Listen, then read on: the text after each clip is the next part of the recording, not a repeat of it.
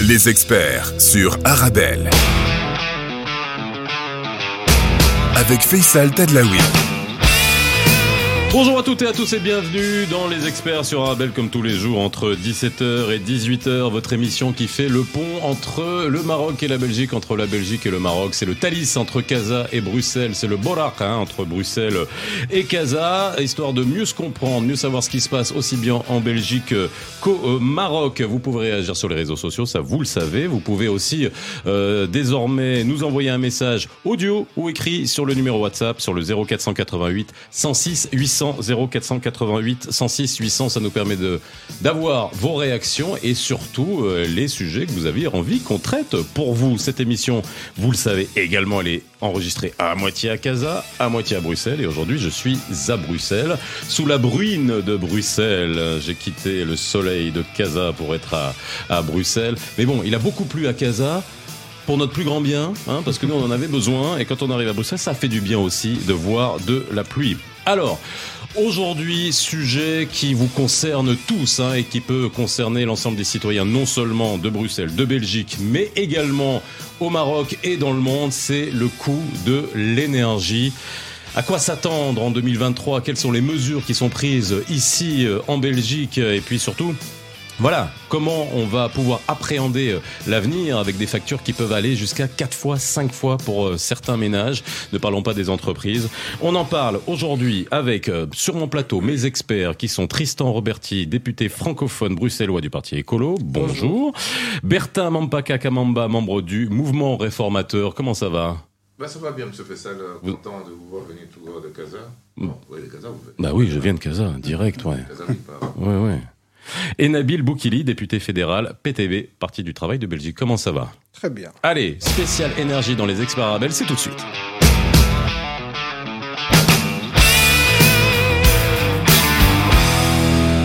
Bonjour à toutes et à tous, ravi de vous retrouver comme tous les jours entre 17h et 18h. Je vous répète le numéro de téléphone hein, que vous pouvez utiliser euh, pour nous envoyer un WhatsApp, le 0488 106 800, le 0488 106 800.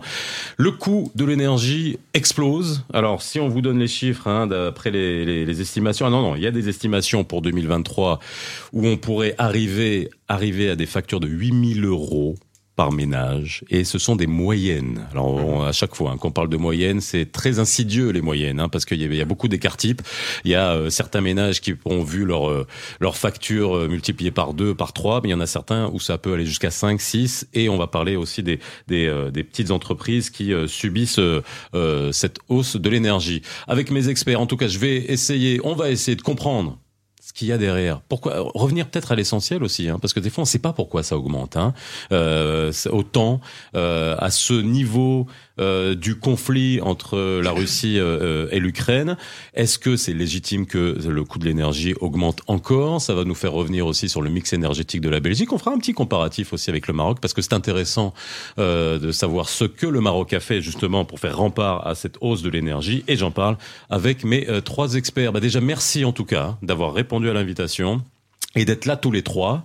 Je sais que vous réunir tous les trois, euh, c'est sympa.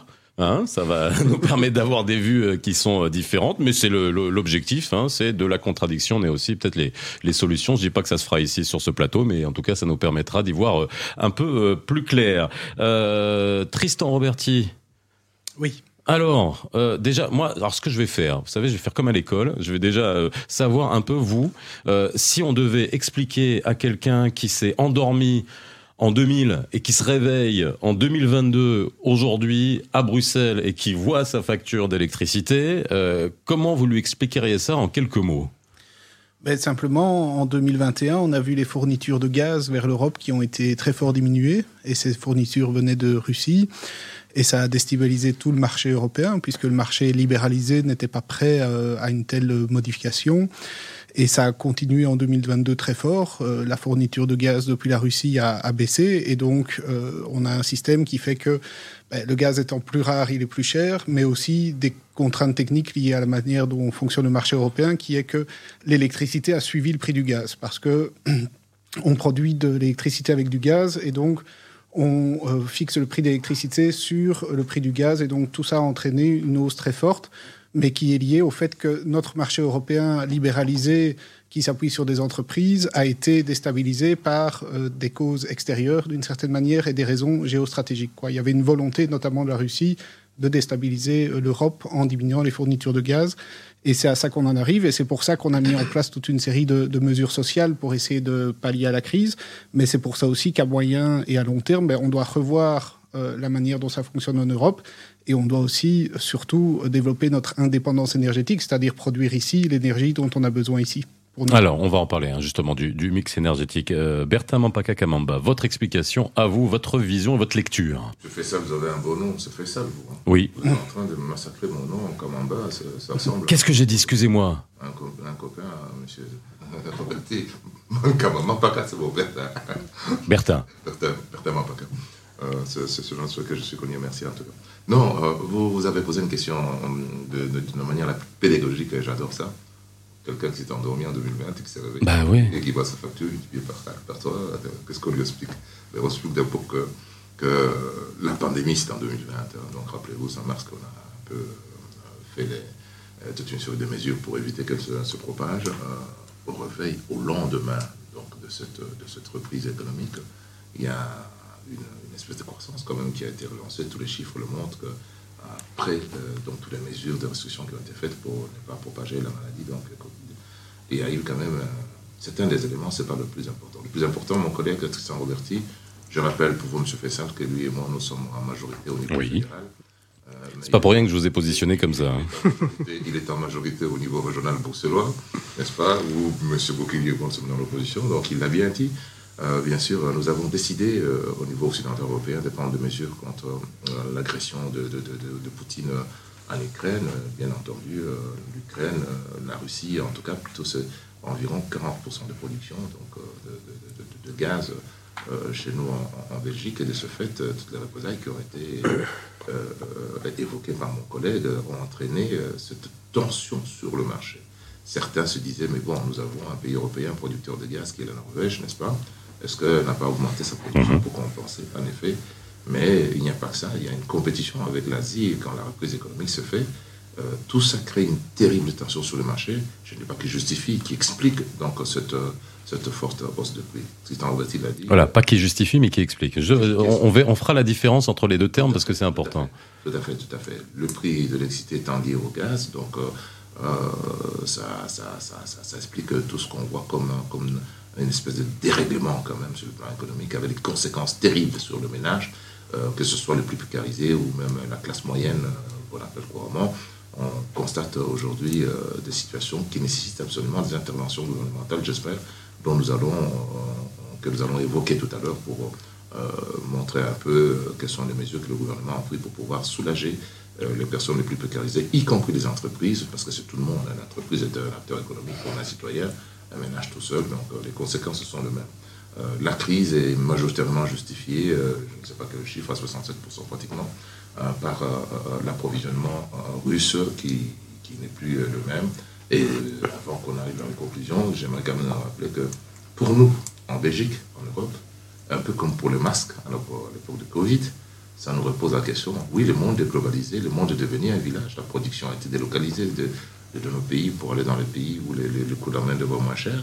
Mais cette crise énergétique nous rappelle aussi euh, que c'est une question stratégique de pouvoir réfléchir sur l'indépendance. La souveraineté énergétique, et ça, ça a vraiment recentré tous les débats, je pense, dans tous les pays du monde sur comment recouvrer la souveraineté énergétique. Aujourd'hui, euh, la question euh, fondamentale qui est sur la table quand on aura traversé toutes ces crises, ce sera comment allons-nous? Quel type d'énergie allons-nous choisir? En sachant les enjeux sur le plan climatique, sur le plan de la pollution. Et ça, on va en parler, on va, on va y aller en détail. Nabil Boukili. Oui. Qu'est-ce qui, pourquoi? Allez, dites-moi. Pourquoi? Dites-moi pourquoi on paye aussi cher l'énergie Parce que après, c'est vrai qu'on on, on, ne parle que du gaz. Vous me parlez du gaz de, de, qui vient de qui vient de Russie, euh, mais quand on regarde le mix énergétique belge, quand on regarde beaucoup de mix énergétique aussi dans dans d'autres pays, on, est à, on voit le, le, le, diagramme, on est à 52% de l'énergie nucléaire. Le gaz représente 25%. Mmh. Hein, le gaz 25, 25%. Et c'est là où aussi on peut se poser la question. C'est pour ça qu'il faut aussi comprendre tous les mécanismes qu'il y a derrière et qui peuvent expliquer cette hausse vertigineuse et qui n'est pas finalement euh, proportionnelle tout simplement au, au, à, la, à, la, part du gaz dans le mix énergétique belge. Alors vous, mmh. votre explication, c'est quoi?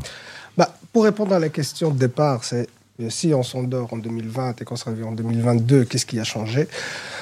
Bah, L'élément principal, c'est qu'après la crise du Covid, il y a eu, pendant la crise Covid, il y a eu une grande récession. Et suite à la crise, quand l'économie a commencé à se relancer, qu'on a commencé à, à, revoir de l'activité économique, euh, il y a eu une demande qui était de plus en plus forte sur l'énergie, euh, notamment les entreprises, que ce soit en Asie, principalement en Asie, il y a une demande d'énergie qui était assez forte. Et là, le, comment dire, le secteur d'énergie qui est pratiquement privatisé euh, en Europe euh, a spéculé sur cette demande.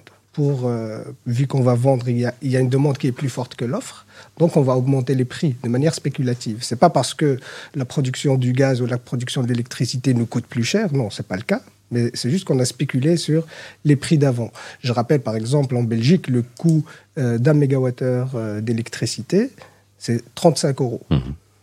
Et le mégawattheure, il est vendu en Belgique à 200, 300, 400 euros.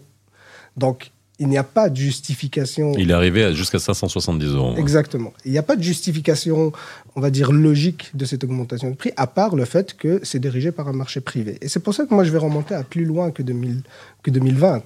C'est euh, parce qu'on parle de politique énergétique. Je pense que l'erreur principale qu'on a fait ici en Belgique, c'était le fait de libéraliser et de privatiser le secteur de l'énergie et le donner en main du privé. Parce qu'avant, on avait un contrôle sur notre politique énergétique et depuis 2007, où cette libéralisation a été finalisée, parce qu'elle avait commencé euh, auparavant, euh, bah, cette libéralisation nous, enlève tout pouvoir en fait sur euh, comment mener notre politique énergétique. Parce que même aujourd'hui, on est en train de parler est-ce qu'on ferme, on garde ouvert les centrales nucléaires et tout. C'est pas le, le, gouvernement belge qui décide, c'est NG Electrabel qui décide de qu'est-ce qu'on va mettre en place ou pas. Donc à partir du moment où un État n'a plus de contrôle sur sa politique énergétique, bah, il voit des prix s'envoler et là, il faut réagir. Et comment réagir Ça, je pense que ce sera euh, une question à laquelle on va répondre par la suite. Alors, on va y arriver justement. Alors, moi, vous faites réagir par rapport à, ce qu'a dit euh, Monsieur Boukili. Cette explication qui est euh, qui vient compléter la vôtre, finalement, elle est liée à cette libéralisation, on va dire même ultra-libéralisation quasiment de, de du secteur de l'énergie, qui n'est pas propre à la Belgique. Hein. C'est aussi le. On a bien vu en France ce qui ce qui se passe également. Mais est-ce que c'est le nœud du problème, d'après vous, ou pas? Mais les surprofits, en fait, des entreprises, c'est vrai, il y a des entreprises qui ont bénéficié de cette crise et c'est euh, à critiquer. Ça vient surtout du fait que le non, mais avant les surprofits, c'est-à-dire le, système lui-même, qu'on ait laissé ça, euh, voilà. Non, non, mais donc la libéralisation euh, démontre toutes ses limites. ceux qui défendaient la libéralisation à la fin des années 90 euh, quand les directives européennes qui, devaient être euh, transposées dans les États ont été prises, disaient la loi de la concurrence, le jeu de la concurrence va faire baisser les prix. Bon, 15 euh, ans plus tard, on voit bien que c'est un échec, un échec complet. Donc oui, le système européen tel qu'il fonctionne actuellement ne fonctionne pas et doit être revu. Et on doit tirer les leçons de cette crise pour avoir un système où les États, les pouvoirs publics, l'Union européenne, les États, les régions ont une plus grande régulation du marché de l'énergie. Ça, il n'y a pas d'ambiguïté euh, là-dessus. Et on espère qu'à moyen et long terme, on va tirer les leçons de cette crise pour ça. Euh, par ailleurs, il faut comprendre quand même quelque chose sur le plan international. Vous avez Gazprom qui est un petit peu le levier de la Russie. Vous avez l'OPEP qui est le bras armé des pays producteurs de pétrole. Mhm. Euh, ces pays-là utilisent leur secteur de l'énergie aussi, pas uniquement sur le plan d'un marché, mais aussi d'un point de vue géostratégique. Et donc, mais ça, on le découvre pas aujourd'hui. Et donc, la Russie, quand elle a diminué les, exportations de gaz vers l'Europe, savait ce qu'elle faisait en termes de déstabilisation. Elle n'a pas fait ça par hasard. Mais l'Europe, elle, euh, le marché étant privatisé, n'a pas de levier en fait pour répondre au niveau mondial. Et donc, on, on a une espèce de concurrence malsaine entre une Europe qui, a, euh, qui est un petit peu la victime du fait qu'elle n'a pas de gros levier énergétique, mais qui, au niveau international, est euh, en concertation ou en contact avec euh, des, États, la Russie et les pays de l'OPEP, qui, eux, utilisent leur levier énergétique pour des raisons géostratégiques. Et donc là aussi, c'est un problème. On serait beaucoup plus fort si le marché européen de l'énergie pouvait aussi être utilisé un petit peu comme levier au niveau international. Nabil Boukeli. Oui, euh, réagir là-dessus, parce que moi, je ne considère pas l'Europe comme une victime hein, dans l'histoire, mais je, considère qu'elle paye, en fait, les fruits de ses erreurs. Parce que quand on a parlé de la libéralisation, vous dites qu'aujourd'hui, on voit les échecs, on voit l'échec de cette libéralisation. Mais à l'époque, on disait déjà que ça allait être un échec, parce qu'on a vu des expériences auparavant, la libéralisation du rail en Angleterre et ainsi de suite. Toutes les libéralisations qui ont eu auparavant ont abouti à des échecs au niveau social et euh, au niveau des États. Et on l'a prévenu, mais tous les partis dans le vôtre, le vôtre, vous avez tous vendu cette libéralisation. Et pourtant, on avait prévu ce genre de problème. Ça, c'est une première chose. Deuxième chose, quand on parle de géostratégie, parce que vous parlez des pays du Golfe, vous parlez de la Russie. La Russie, d'ailleurs, le fait, la diminution du gaz, c'était en réaction aux sanctions européennes. Des sanctions qui sont demandées principalement par les États-Unis, parce que c'est la ligne directrice de leur politique étrangère vis-à-vis -vis de la Russie. Les États-Unis que eux nous vendent aujourd'hui le gaz de schiste. On, reviendra, on reviendra, oui, justement. Est-ce que, est-ce que les États-Unis, à qui profite, à qui profite tout ça aussi, intéressant de savoir. Monsieur Wampaka. Monsieur Vessel. Donc, euh, c'est normal. Alors, moi, je vais juste vous faire une remarque. Oui, oui. Hein, mais vous êtes d'une discipline absolument incroyable. Oh, si j'avais sur le plateau, euh, on va dire le miroir au Maroc de ça, mais euh, vous vous levez le doigt quand vous voulez parler. Vous êtes super bien élevé dans des débats comme ça, c'est génial. Surtout moi, j'ai vu des assemblées où on me fait taper dessus sur les prêts. Hier encore, au Conseil de je me fais taper par la, la présidente chaque fois qu'on ouvre la bouche. Donc, on a appris à, à, à demander la parole. Non, sur sur l'explication de M. Oukli, c'est tout à fait normal que M. Oukli, euh, la libéralisation, le, marché, la loi de l'offre et la demande, pour lui, euh, ne puisse pas euh, être, comment on appelle, défendable dans un contexte comme, comme celui-là. Mais M. Roberti le disait aussi tout à l'heure, allez, M. Oukli, entre nous, qu'est-ce qui se passe-t-il en France aujourd'hui? Est-ce que les prix, la fixation des prix, les mécanismes de fixation des prix de l'énergie sont-ils les mêmes chez nous qu'en France? Et dans d'autres pays voisins dans lesquels euh, certains marchés de l'énergie sont libéralisés. Les réactions du marché ne sont pas les mêmes. Parce qu'il y a blocage des prix. Ah, ben voilà, il y a des ah. mécanismes, des mécanismes dans un marché euh, libéralisé. Donc, quand vous dites qu'il faut tout nationaliser, point barre, on ne va pas s'attarder sur ça et, et s'écharper sur euh, la nationalisation ou pas des moyens de production. Il y a la formation des structures de prix dans d'autres pays, nos pays voisins autour de nous, je prends la France, tout à fait différente. Donc c'est pour ça que la réaction est tout à fait différente.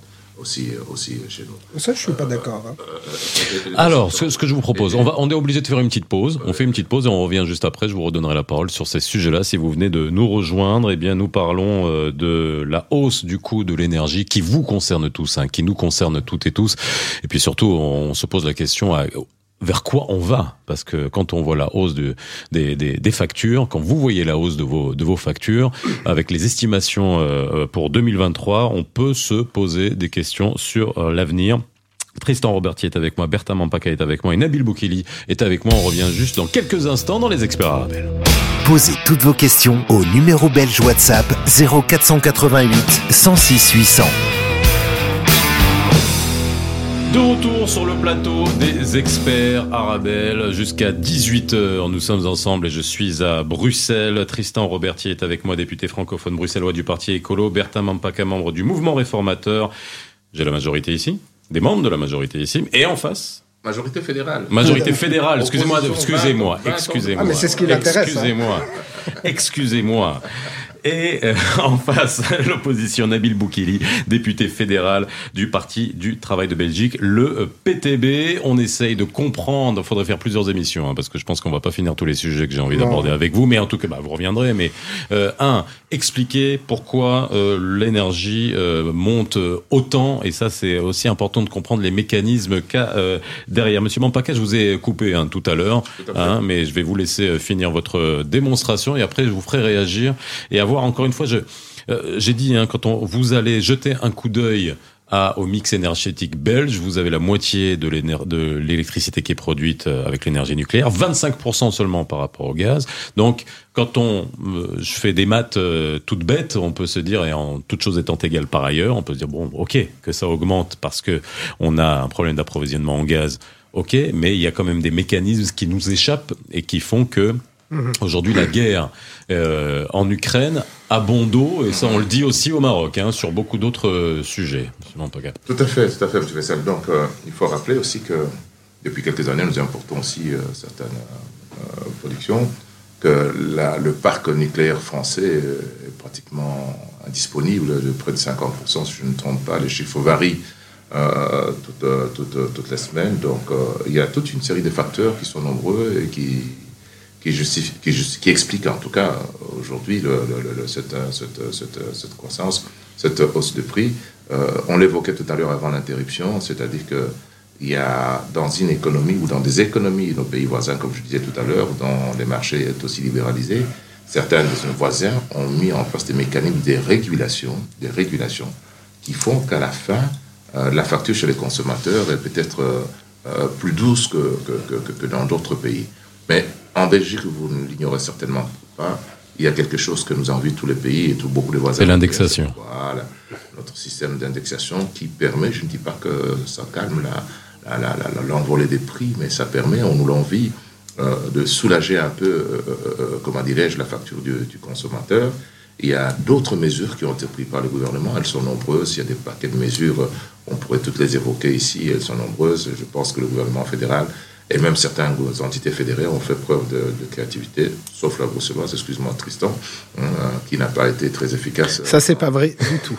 Pas suffisamment en tout cas. Alors, que ce soit pour les. Pourquoi pas pour Alors, bah, attendez, euh, je vais, pouvez pas, vous pouvez pas le, Mais- le- mais le le tableau lancer social- comme ça sans qu'il vous réponde. Pourquoi euh, moins créatif ici à Bruxelles Mais en fait, je suis surpris par ça parce que nous, on a fait une réforme, euh, bon, je vais pas rentrer dans les détails, mais pour protéger les consommateurs et notamment pour éviter de, tomber dans des logiques de surendettement. Et donc, il y a eu une réforme des ordonnances bruxelloises, on appelle ça le statut du client protégé, qu'on a préparé avant que la crise n'arrive, parce qu'en fait, la situation de précarité énergétique existait déjà avant la crise. Il y a Oui. énormément de ménages qui avaient déjà du mal. Et donc, on, on a, a... on a oublié que le coût de l'énergie avait déjà commencé à, à augmenter euh, depuis 2021 hein, Mais et de manière extrêmement Mais significative. même hein. avant 2021, Oui, on avait déjà une part importante des ménages qui, ont, Mhm. qui sont en situation de précarité énergétique, c'est-à-dire qui n'arrivaient pas à payer ou qui ne se chauffaient plus par peur de devoir payer. Et donc, on a pris des réformes structurelles, euh, donc euh, statut de client protégé, fournisseur de dernier recours, pour, pour protéger les ménages en difficulté. On a aussi euh, financé davantage les CPAS qui sont en première ligne, donc c'est les centres publics d'action sociale qui sont en première ligne sur le terrain. Et donc il y a eu une série de mesures au niveau régional aussi pour faire en sorte d'aider euh, les bailleurs sociaux, donc les propriétaires de logements sociaux à isoler les logements sociaux, mais aussi les bailleurs, enfin les propriétaires privés à isoler leurs logements. Et donc la, région bruxelloise a une panoplie d'actions en la matière. Euh, moi je pourrais vous en parler longtemps et simplement dire aussi qu'une des dernières mesures qu'on a prises, c'est d'empêcher l'indexation des loyers de ce qu'on appelle les passoires énergétiques. Donc des logements les plus mal isolés. Depuis maintenant deux mois, cette euh, ordonnance est en vigueur. Les propriétaires n'ont plus le droit d'augmenter les loyers. De... Donc voilà, il y a une panoplie de mesures qui ont été prises. Je trouve que c'est ça un petit peu désobligeant de la part de mon ami Bertin de dire que rien n'avait été fait au niveau euh, il a pas régional. dit, il a dit que c'était pas assez créatif. Hein, pas, assez- suffisamment comme, Oui. comme la région Wallonne et les Flamands ont fait preuve essentiellement pour C'est ce des- sont des mesures similaires dans les deux une autres régions. catégorie, une catégorie d'en- d'entrepreneurs qui sont très nombreux sur Bruxelles, donc les petits indépendants. le- le- le- nous estimons qu'il y aurait moyen euh, d'être un, peu plus, plus, pas plus généreux, mais plus, euh, plus créatif, à l'image de ce que le gouvernement fédéral a fait et d'autres d'autres entités. Mais c'est pas euh, euh, l'objet du, du, du- du- moi, j'aimerais réagir là-dessus, hein, quand même. avant, avant, avant d'aller plus loin. Parce Ok, que sur les- sur, les mesures, sur les mesures, parce que euh, c'est assez drôle, hein, parce que vous reprochez le manque de créativité À Bruxelles. euh, à Bruxelles, alors que le fédéral manque énormément de créativité et vous êtes dans la majorité. Parce que les mesures que vous- qui ont été mises en place au niveau fédéral, c'est aussi des mesures de primes, de, euh, de tarifs sociaux, ça veut dire Qui sont, qui sont focalisés sur des catégories C'est 6 milliards. sociales. Oui, oui, mais les, par les contre, mesures prises au niveau par- fédéral, c'est 6 Mais c'est ça qui est problématique. 6 milliards, C'est sans précédent. Mais c'est ça qui est euh, problématique, c'est que c'est 6 milliards, mais qui ne sont pas suffisants. Ça veut dire qu'il y a un problème dans ces mesures-là. La mesure principale qui devait être mise en place et qui n'a pas été faite, parce que vous avez cité d'autres pays qui ont agi sur les mécanismes de prix, c'est le blocage des prix. Pourquoi on ne bloque pas les prix ici en Belgique? Ça a été fait dans plusieurs pays. C'est ça qui a limité les factures. En France, on paye trois fois... Bouclier énergétique. Bouclier énergétique. On fait trois fois moins cher, euh, on paye trois fois moins cher la- sa facture parce qu'il y a un blocage de prix. Parce que la France a un contrôle sur sa production d'énergie. Ça, c'est un. Vous avez cité. une énergie nucléaire. Oui, on mais vous avez, oui, mais vous avez parlé. Ce qui ne l'empêche pas d'avoir des problèmes. Oui, ce qui n'empêche pas. Non, d'avoir- mais voilà, Non, non, non. Non, non, ce qui n'empêche pas d'avoir du problème. ouais. Mais par contre, pour les pour les factures. Attends, attends, attendez, je Quand termine. vous citez la. France complète que c'est une énergie nucléaire. Mais par Ouais. contre, Que- oui, oui. Que vous ne voulez pas. Non, non, mais c'est pas la, c'est pas la question. Ah, je vais, re- Attendez, on, je- va- on va y arriver parce que ça. ça. aussi, hein, je, veux, je veux savoir, on va parler Je- du je mix énergétique et vers quoi il faut aller parce qu'il y a, il y a des solutions finalement à trouver. Il y a les solutions sociales là, dont on est en train de parler, puis il y a les solutions systémiques euh, et en termes de mix énergétique, vers quoi on va et surtout cette transition qui peut, qui doit au- être accélérée mais qui va demander du temps. quand Et même. même au niveau des solutions sociales, on peut être structurel, on peut avoir des changements structurels. Par exemple, les mécanismes de blocage, de blocage des prix, vous avez dit euh, sur le fait que le problème n'était pas le marché et que nous, on remet toujours en question le marché, la libéralisation, ainsi de suite, mais les pays qui, ont, qui sont intervenus sur les prix, ils ont entravé le marché. Ils sont allés à, réguler à le l'enco- marché. ils sont allés à l'encontre des dans- règles du marché. Attendez, attendez, s'il vous plaît. libre, n'est-ce pas? S'il vous plaît, marché, ils sont- Les marchés peuvent être régulés. Donc, Ils sont intervenus. Ça veut euh, dire que- Des moyens de production d'énergie. euh, Ça veut dire qu'il faut- peut-être pas nécessairement la, la solution la plus efficace. Alors, il faut pour reconnaître- Soulager Alors. la facture de Attendez, attendez. Il faut, Nabil, il après, faut je vous re- donne la parole. il faut reconnaître alors que le marché tout seul ne peut pas faire le travail. Il faut le réguler. Alors, le marché tout ses Attendez. Hmm. soyez patient. Le marché tout seul ne peut pas faire le travail. Raison de plus de rediscuter de la nationalisation parce que vous dites que c'est pas le sujet. Moi, je pense que c'est le sujet. Avoir le contrôle parce que si on veut diversifier notre énergie, qui décide? Nous, on n'a aucun pouvoir de décision puisqu'il est libéralisé et là, on a du privé. Vous avez parlé du prix du gaz, qui est, à 20 qui est le gaz qui représente 25% du parc énergétique. Mais pourquoi les- le reste de l'énergie est aussi cher? Parce que là, on rentre dans les mécanismes de libéralisation européenne qui imposent que toutes les énergies soient euh, calculées au prix de l'unité la plus chère. Et aujourd'hui, vu que la l'unité la plus chère en Europe, c'est le gaz, alors toutes les autres vont être vendues au prix du gaz. Ça veut dire même... depuis, attendez Depuis une semaine, Même- trois jours. l'on Alors, attends, pas attends, je, vous arrête là. Alors, je vous fais réagir. Allez-y, réagissez quand vous voulez. Hein. Ça, euh, bah oui, oui, mais je- n'attendez pas, hein, parce qu'après, on n'aura plus le temps. Oui, mais M. Bouclier, ça ne doit pas échapper que l'Europe vient de prendre des mesures dans ce sens-là. qui sont largement insuffisantes. Je peux revenir là-dessus si vous Euh, voulez. Mais si Alors, vous mettez dans je- le gouvernement fédéral... Bah alors, vous, me tendez la parce que j'allais vous poser la question. Justement, on est justement au lendemain de la décision de l'Union européenne de plafonner le prix du gaz. Est-ce que ça, ça suffit? Alors, je, je redis, hein, on est plafonné euh, aujourd'hui euh, le prix du gaz à 180 euros le mégawattheure. On est bien d'accord. Le cours actuel, c'est 115. Et au plus fort de la crise cet été, on a atteint 350. Donc, ce, ça a été dur de tomber sur ce, sur ce chiffre-là. 180 euros le mégawattheure. Pour, les, euh, pour le, commun des mortels, on ne sait pas ce que ça représente euh, finalement euh, quand c'est euh, bon, le, le water chez moi à la, maison. Est-ce que ça, qu'est-ce que ça va avoir comme implication? On le sait. Est-ce que ça va au moins amortir un petit peu? Tout le monde ne sera pas, ne sera pas soulagé par rapport à toutes ce- ce- ces, mesures. Mais il faut rappeler quand même, nous avons l'obligation de le rappeler, ne que pour les auditeurs de Rabel qui nous suivent, qu'une batterie de mesures a été prise par le gouvernement dans lequel nous sommes avec M. Roberti, donc au niveau fédéral, que ce soit l'extension du tarif social, nous le disions tout à l'heure, que ce soit la baisse à 6% de la TVA sur l'électricité, qui est très conséquente et très importante.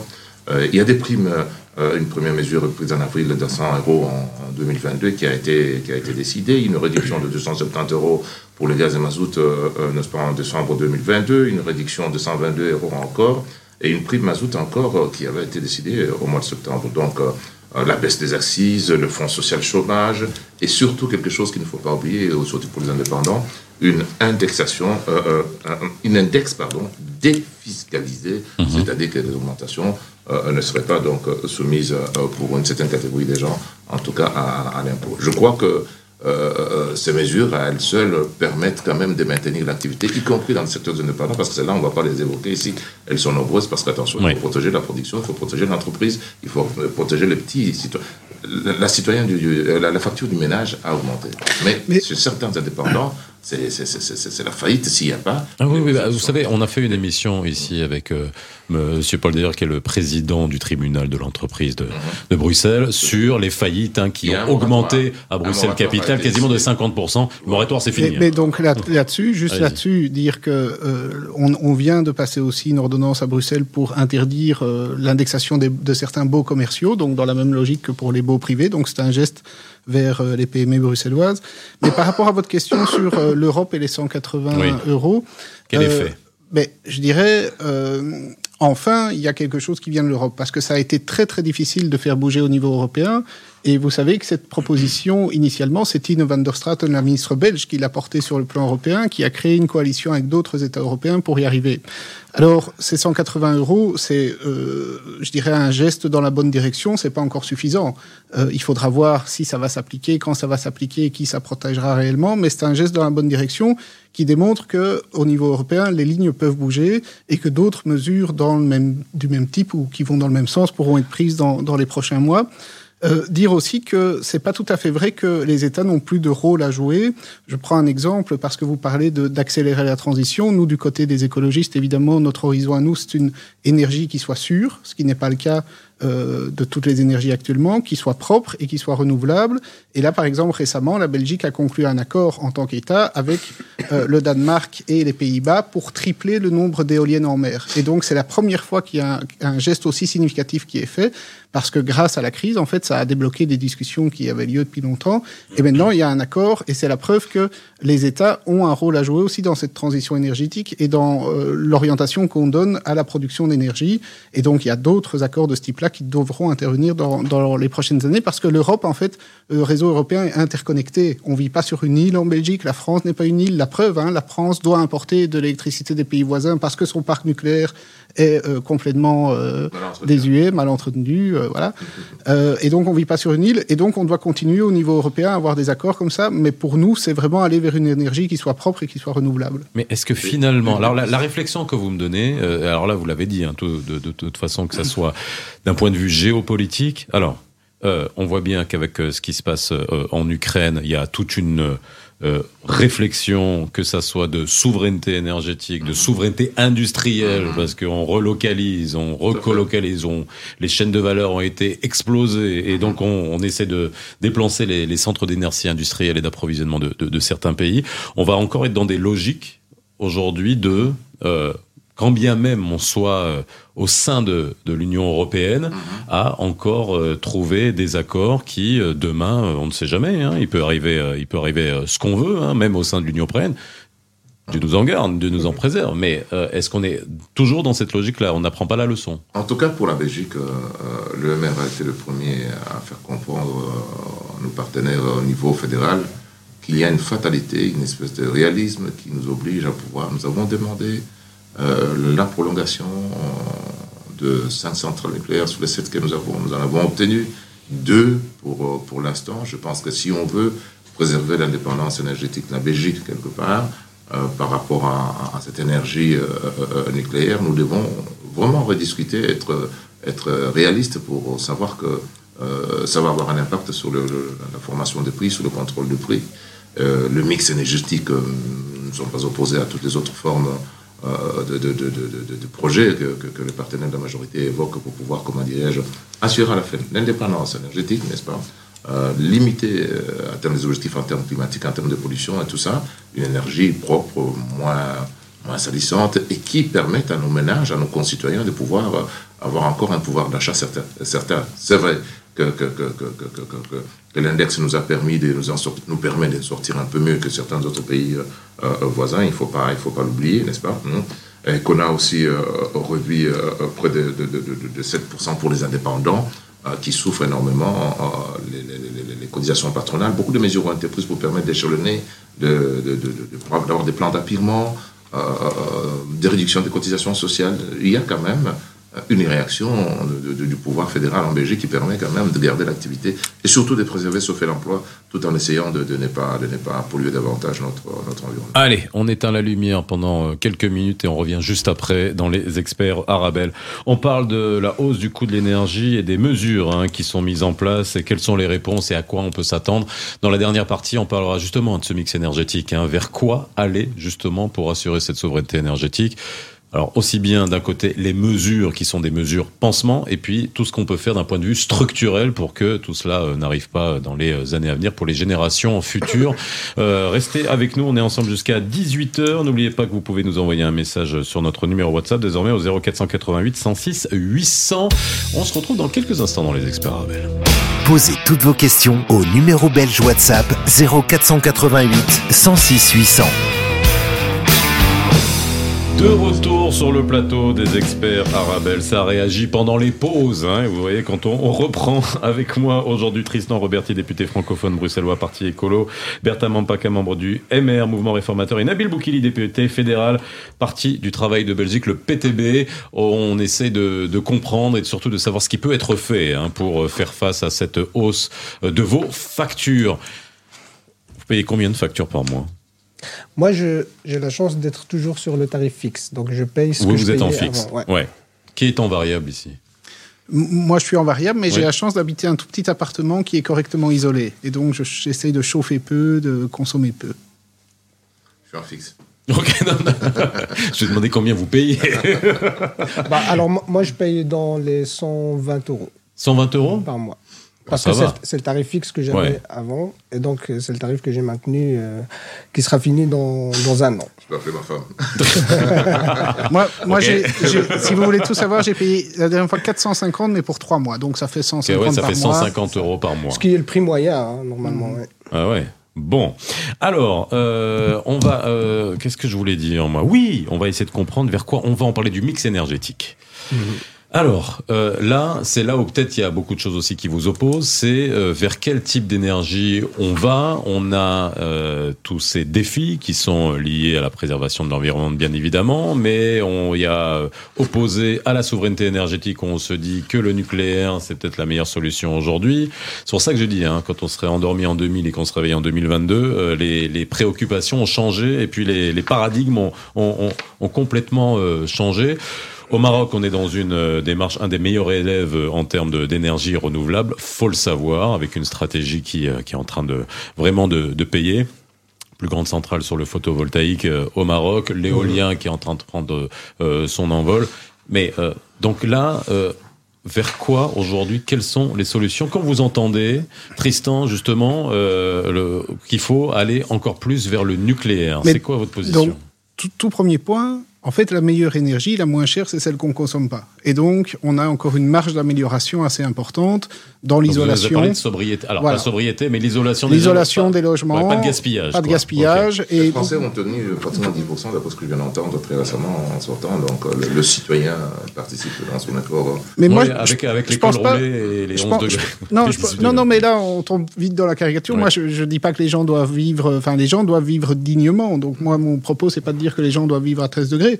Mais regardez, euh, on a des panneaux publicitaires lumineux en rue, on a des façades éclairées alors que c'est pas toujours utile, on Les a des, commerces éclairés la nuit, des choses comme ça.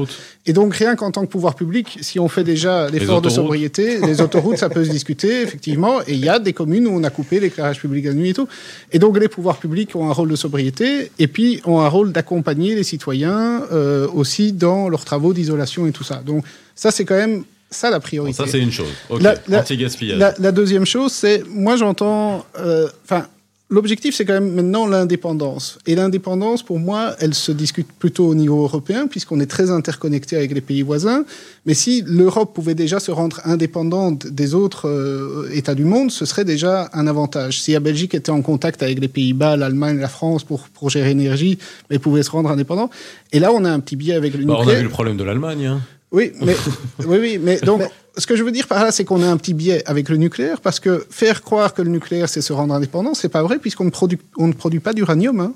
Pour rappel, en Europe, en France un tout petit peu, en Belgique zéro uranium, et donc l'uranium, on le fait toujours importer d'ailleurs. Et si demain, pour des raisons géostratégiques, ceux qui nous vendent de l'uranium ne veulent plus nous en vendre, on n'aura pas avancé, on sera dans la même situation qu'on connaît aujourd'hui avec la Russie, et on aura aussi une surtout, augmentation vous des n'avez factures. aucun, vous n'avez aucun pouvoir, au fait, pour décider de quoi faire pour l'avenir. C'est- le- Electrabel le- qui décide, le- c'est pas vous C'est pas vrai. Donc je vous, Bien ai, sûr que je, vous, si. je vous ai pris l'exemple de l'accord avec les Pays-Bas et le Danemark pour euh, décupler, enfin pour euh, faire trois fois euh, plus d'éoliennes en mer.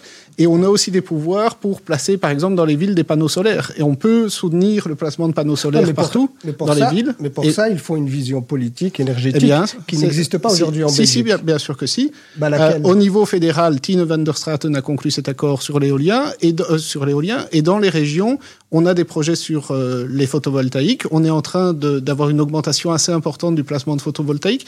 Et on a mis en œuvre le cadre pour faire ce qu'on appelle des communautés d'énergie, c'est-à-dire que les voisins puissent s'organiser entre eux pour placer des panneaux photovoltaïques et sortir en fait de ne plus avoir un fournisseur privé, mais d'être eux-mêmes producteurs fournisseurs de leur propre énergie entre voisins, avec des panneaux sur le toit du voisin, avec des panneaux sur le toit de l'école du ça représente, ça représente quoi dans le parc énergétique face à Engie Electric Il y a un potentiel immense. Il y a un potentiel immense que on n'a pas activé ces deux dernières décennies et on est en train de mettre tout en œuvre pour activer ça. Et je peux vous dire qu'ici, rien qu'ici en région bruxelloise, il y a déjà des dizaines de projets de communautés d'énergie où les gens vont devenir d'une certaine manière acteurs de leur énergie et vont se réapproprier euh, le secteur. Mais moi, je suis d'accord. Alors, Nabil, moi, moi, je vois votre position euh, anti-libéralisation du, du, secteur de l'énergie. Bah, non, enfin, bon, peut-être retour, mais on parle de nationalisation. Alors, c'est quoi la solution? Nationalisation, renationalisation ou régulation, on va dire, plus, euh, mm-hmm. plus forcée? Comment on fait pour que la stratégie de l'État puisse être retransmise euh, à travers et puis imposée donc à ces sociétés privées qui sont là pour les profits? Et les mettre euh, justement en œuvre une stratégie énergétique qui convienne, euh, qui convienne à la nation. Comment, est, où est-ce qu'on trouve cet équilibre? Moi, je pense qu'un État doit avoir dans les secteurs stratégiques de son économie, et l'énergie en fait partie, on peut parler de d'autres secteurs. il faut que l'énergie, ça soit régalien. Quoi. Il faut que l'énergie soit dirigée par une politique une vision, euh, une vision économique qui est développée par l'État. Ce n'est pas le cas aujourd'hui. Et pour ça, il faut avoir un pôle énergétique public et qui soit pas dans le privé. Ça ne veut pas dire qu'on ne laisse pas de place au privé ou quoi, mais qu'il y a une vision qui est basée par le public. Et cette vision n'existe pas aujourd'hui, parce qu'on peut parler d'éolien, c'est toujours la même euh, la même approche, en fait. On met des pansements sur, sur une hémorragie qui est là, et on met un pansement par-ci, un, pansement par-là. Je rappelle que l'hémorragie continue. Euh, on ne règle pas le problème de l'hémorragie, mais on met des pansements sur un problème. Ce qu'il faut, c'est qu'il faut attaquer à la source. Et là, il, faut il nous faut un pôle énergétique avec une vision dans lequel on met nous, on a dans notre programme, on évalue à entre 5 et 10 milliards d'euros pour, par exemple, quand on parle de l'isolation.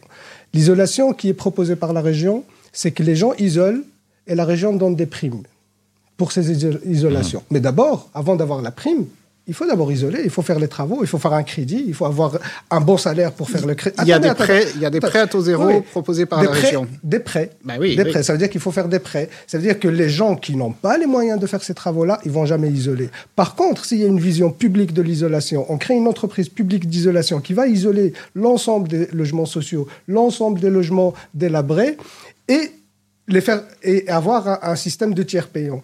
Cette politique-là va avoir un impact parce que dans les 5 ans, dans les 10 ans, on aura isolé les maisons bruxelloises. Votre politique, elle existe depuis des années elle ne donne pas de fruits aujourd'hui. Parce que c'est une politique qui est basée. Il y a une diminution, il y a une diminution des consommations d'énergie. Qui est marginale par rapport, qui est marginale par rapport aux besoins que on nous a, avons. On a augmenté, donc elle existe depuis des années, mais elle avait été quasiment abandonnée sous la législature précédente, et maintenant on est à plus du double du financement par rapport à il y a 5 ans. Et ça représente quoi sur le parc immobilier? ben, Ça représente 450 millions d'euros. 450 millions d'euros. Sur le parc de logement. Merci, merci, M. Fessan. Euh, euh, on, se rend bien compte que, quelle que soit la diversification des moyens de production d'énergie dans notre pays, euh, que ce soit l'éolienne, la photovoltaïque et tout ça, nous n'allons pas dépendre uniquement de, ceux deux moyens qui sont des moyens propres pour lesquels il faut prendre, continuer à prendre des mesures.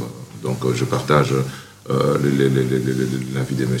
Roberti et même l'observation de M. Boukili qui dit ce qui est fait pourrait être mieux fait, Mais le constat est le suivant, c'est que même quand on aura fait tout ça, à un moment donné, si on veut une indépendance énergétique réelle, et j'étape sur le clou, nous devons nous poser la question de la production de l'énergie nucléaire. Et c'est où qu'on produit l'uranium en Belgique Nous avons, C'est où qu'on produit l'uranium en Belgique pour être indépendant euh, Tu poses pas la question en Belgique d'origine congolaise. Ils en produisent au Congo. ah, ça veut dire qu'on n'est pas indépendant. Ça veut dire qu'on n'est pas indépendant. Si on dépend du Congo ou du Kazakhstan, on n'est pas. Vous savez qu'au on prévoit de, construire, enfin c'est en discussion, hein, une, centrale nucléaire et on produit une uranium. La France, semble avoir son indépendance nucléaire, euh, l'uranium qu'elle produit. Eh, ils font la guerre au Mali pour prendre l'uranium hein, en France. Au Niger, on, ressent. La, France, la France actuellement importe des autres pays parce que son parc nucléaire est catastrophique. Justement, justement. Et ça, ça a un impact chez nous également. Donc, c'est une question réelle euh, que nous sommes, euh, enfin, en moyen terme, on se dit deux centrales, cinq centrales, c'est aussi du réalisme parce que ça un impact sur, euh, sur, euh, sur, euh, sur, sur le prix, quoi que dise. Si, si ce n'est que l'Agence de, fédérale de sécurité nucléaire dit que c'est pas possible. Bon, maintenant, maintenant, monsieur, monsieur Roberti, le gouvernement devait prendre une mesure. J'entendais, j'espérais, j'ai entendu en tout cas le parti de monsieur Roberti, celui de monsieur Bocchini, parlait beaucoup de surprofits qu'ont réalisé les producteurs d'énergie. Alors, j'allais y arriver, je voulais conclure avec ça, mais allez-y, parce que ça, c'est une question quand même. J'espère que M. Tsassaro aussi soutient cela, parce que... Parce que quand on voit, excusez-moi, je, je, vous lance là-dessus, mais mm. quand on voit, alors moi, je, j'essaye de rester objectif dans tout ça, mais euh, quand on voit euh, les profits qui sont faits, par ce, pas seulement par les producteurs d'énergie, mais pendant ce conflit euh, Ukraine-Russie, que ça soit aussi dans la logistique, on a des géants de la logistique qui sont, qui sont même payés une compagnie aérienne,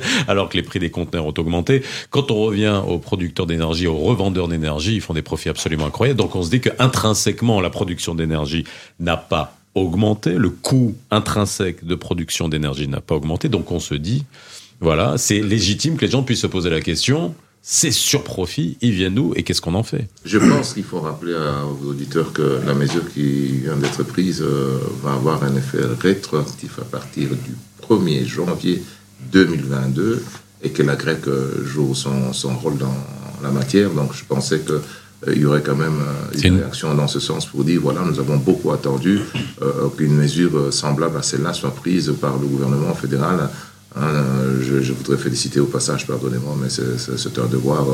Euh, David Clerinval euh, qui porte les mesures du MR dans ce gouvernement avec cette partie et qui arrive à obtenir des résultats euh, qui, sont, réels et qui ont un impact dans, dans, le panier de la ménagère, le citoyen ainsi que des petits indépendants. Donc je pense que l'avenir, je ne dis pas que c'est un meilleur, passera de toute manière par une indépendance de production énergétique qu'elle soit nationalisée comme M. Boukili euh, le mhm. souhaiterait, ou qu'elle soit régulée par un marché qui est contrôlé en connexion avec des marchés européens euh, et d'autres pays, elle passe par euh, un changement, en tout cas, limiter cette dépendance au gaz russe comme comme c'était le cas aujourd'hui, diversifier d'ailleurs les approvisionnements, même si on continue avec un peu de gaz à gauche à droite, n'est-ce pas, diversifier la, la, production pour ne pas être dépendant d'une seule source d'énergie. Je crois c'est l'intelligence, la sagesse qui devrait nous conduire à réorganiser ce marché, car euh, nous avons beaucoup cru que la libéralisation,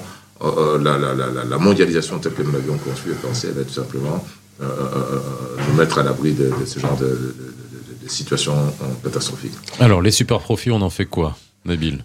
Oui, je rappelle juste que j'étais très patient, je vous ai laissé finir. Hein. Donc, sur la question des super profits, votre parti, le MR, a été un des plus grands freins pour la mise en place d'une taxe sur le surprofit qui est mise en place aujourd'hui par le gouvernement fédéral.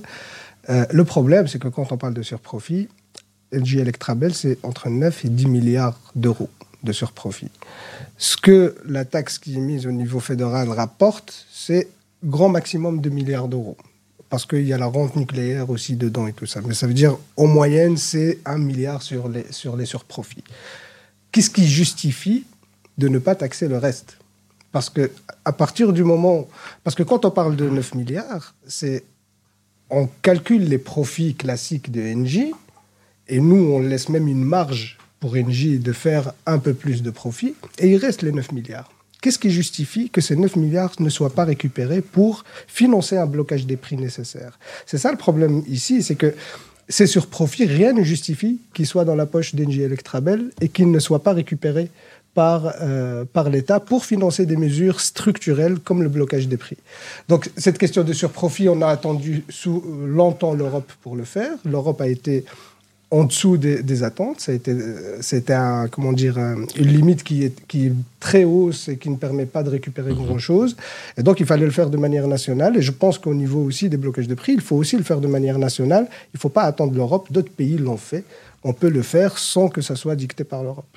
Tristan Rovati. Mais donc l'Europe a dit on peut taxer à partir donc il y a un bénéfice de 180 euros et tout ce qui dépasse ce bénéfice on peut le taxer. Euh, et en Belgique, on a décidé avec, euh, il y a eu voilà, l'Europe a marqué son accord pour qu'on fasse quelque chose de plus euh, volontariste, c'est-à-dire euh, c'est à partir de 130 euros de bénéfices qu'on on taxe. Et donc ça, c'était une proposition de la ministre Van der Straten. Et comme vous l'avez dit, Monsieur Boukili, il y a eu du débat au sein du gouvernement fédéral. Euh, je pense que si ça tenait qu'à nous, on aurait été encore plus loin. C'est de nouveau, moi je pense qu'il faut aussi voir les choses. On peut toujours voir le verre à moitié vide, verre à moitié plein. Euh, là, il y a eu un accord pour taxer les surprofits. Il y a environ 2 milliards de recettes. C'est un premier accord et peut-être qu'on pourra aller demain plus loin et que les lignes bougeront encore. Euh, par rapport à, à ça, euh, effectivement, ce qui s'est passé aussi, c'est que ces surprofits sont illégitimes, puisqu'en fait, une grosse partie de ces surprofits proviennent du fait qu'ils ont vendu l'électricité plus cher, alors qu'elle ne leur coûtait pas plus cher à la production. Et ils l'ont vendu plus cher uniquement à cause du, mécanisme. secteurs. hein. Et, Oui. donc, et donc, ces surprofits, en fait, ne sont même pas liés à un travail ou à une offre en plus ou quoi que ce soit. C'est des trucs qui sont venus euh, par l'effet des règles européennes. Rien ne Et, justifie. que- et donc, et donc, oui, il faut continuer à lutter pour ça et pour récupérer une plus grande partie. Voilà, il y a un premier accord qui est intervenu et on verra de nouveau comment la crise va évoluer et si on peut aller plus loin en fonction aussi. Euh, mais Monsieur Boukeli, effectivement, on a eu du mal à trouver un accord au sein du gouvernement fédéral, mais au moins on en a trouvé. Bon, vous êtes dans l'opposition, donc vous ne devez pas trouver d'accord avec les autres. Vous devez vous, vous limiter à dire ça devrait être comme ci, ça devrait être comme ça. Voilà, Non, dans une coalition. Non, là, vous compte- minimisez le travail de- du PTB parce que je rappelle hein, quand même dans, ce- dans cette crise. Le PTB était le premier à venir avec la question des surprofits. Notre- Non, non, nous aussi. Attendez, non, là, nous aussi. atten- attendez, je peux vous donner la chronologie. Notre centre d'études a déclaré le- la, la quantité de surprofit qui a été faite par Electrabel, qui a été niée par la majorité fédérale et notamment Van der Straten, parce que la CREG avait donné un rapport dans lequel elle mentionne pas les surprofits. Ce rapport, il était lié euh, jusqu'à janvier 2022, alors que notre étude, elle portait sur les trois premiers mois de 2022. Votre gouvernement a nié même l'existence de surprofits, et c'est avec la pression du Tout- PTB. tout- Non, nos non, non, auditeurs- attendez, attendez, attendez, attendez, Je termine. Mais c'est avec la pression du PTB qu'on a amené le débat de surprofit. Donc, dire que il y a qu'on est là pour dire qu'il y a qu'à. Non, non, on vient avec des propositions concrètes. Il y a une proposition de loi, il y a des calculs, il y a un centre d'études qui a fait ce travail. On peut pas dire Tout- que c'est juste. euh, Tous nos auditeurs peuvent remonter l'historique et pourront Bien sûr. constater que sur la question des surprofits, comme sur la question du plafonnement du prix, c'est Ine van der Straten qui est la première à avoir déposé ces questions sur la table européenne, avec tous les autres. euh, européenne, mais pas nationale. Ouais, c'est parce qu'elle était poussée C'est ici. pas- c'est parce qu'elle Bon, avait un mandat alors, au niveau national pour C'est parce qu'elle était poussée Essayez par de le comprendre d'où vient la paternité ou la maternité, en tout cas, de cette réflexion. On ne fera pas avancer le schmilblick, comme dirait l'autre. Merci d'avoir été avec nous. On arrive à la fin de l'émission. Merci beaucoup. hein, très court, d'avoir été pour- Ouais, oui, c'est court, mais voilà. Mais au moins, on est allé droit au but. hein. Quand c'est court, Ça on va droit au but. de- de Et d'essayer de décrypter. J'espère que vous reviendrez pour parler de ce sujet, parce que ce sujet, je pense qu'on va pas arrêter d'en parler pendant un moment. Et en tout cas, nous, on pense à vous, hein, tous les auditeurs, les auditrices, les ménages qui devaient, euh, voilà, payer ces, ces factures de- d'électricité. Je fais juste un compar, un petit distinguo avec le Maroc. C'est vrai que au Maroc, le prix de l'électricité n'a pas augmenté. C'est une commission interministérielle qui s'occupe de réguler le prix de la revente d'électricité avec un mécanisme qui est beaucoup plus complexe. Une, un office national de l'électricité et de, et de l'eau, ouais, qui euh, absorbe, hein, et il en est aujourd'hui à 2 milliards de déficit, 2 milliards d'euros de déficit, 20 milliards, 20 milliards de dirhams. C'est pas rien. Ça a permis aux entreprises de, de, de se maintenir. Mais jusqu'à quand? Ça aussi, c'est des réflexions qu'on est, qu'on est, que, qui se font euh, aujourd'hui euh, au Maroc. Et surtout aussi autre chose. Il fait 18 degrés à Casa en décembre. C'est pas comme ici, on est obligé de, de chauffer. Quoique ça soit radouci, là, on n'est pas obligé de mettre le Ouais, ça, chauffage à ça fond quand monte un même. peu. ouais. Mais bon, et dépendance. quand on rentre dans les magasins, c'est ultra chauffé. Ça aussi, il faut le dire. Hein, vous parlez de gaspillage. Mais oui. Les magasins sont ultra chauffés alors qu'il fait 12, 13. Ça va, c'est pas énorme. Et puis les autoroutes éclairées, ouais, c'est cool, c'est top. Mais voilà quoi. Merci. Il y a du travail. il y a du travail. Merci d'avoir été avec Merci nous. à vous. On se retrouve très bientôt. On se retrouve demain hein, dans les experts Arabelle entre 17h et 18h. À très bientôt sur Arabelle. Bye bye. Les experts sur Arabelle.